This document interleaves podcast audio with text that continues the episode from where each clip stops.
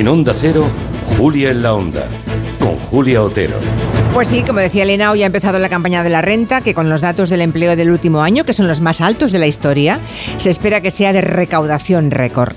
Los más madrugadores ya se han puesto a ello, según la agencia tributaria, a las diez y media de esta mañana ya se habían presentado casi 500.000 declaraciones. Eso mm, pues son 1.500 declaraciones por minuto desde que han abierto la ventanilla virtual. ¿Eso significa que tenemos muchas ganas de pagar impuestos? Bueno, no, en realidad los primeros son los que les sale a devolver y cuanto antes ocurra eso, pues mejor, claro. Pagar impuestos gusta poco en general, pero sin ellos, sin impuestos, no hay estado del bienestar. No está de más recordarlo en este momento de la historia en que acabamos de comprobar en carnes propias que sin el Estado que se ocupó de la vacunación, los ERTES y la protección de los vulnerables, seguramente no hubiéramos salido adelante. En España y en el resto del mundo.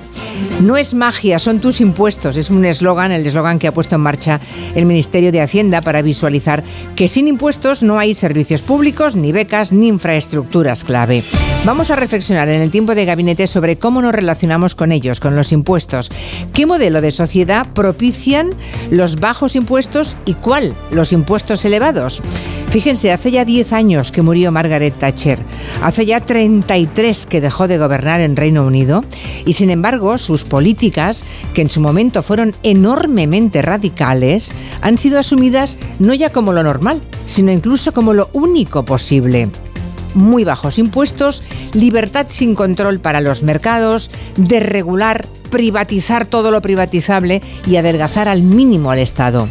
El Estado que se aparte, ¿eh? el Estado que no moleste. Hasta que llegó el bicho, claro, la COVID. Solo la pandemia ha hecho caer algunos de esos dogmas de fe liberal. De todo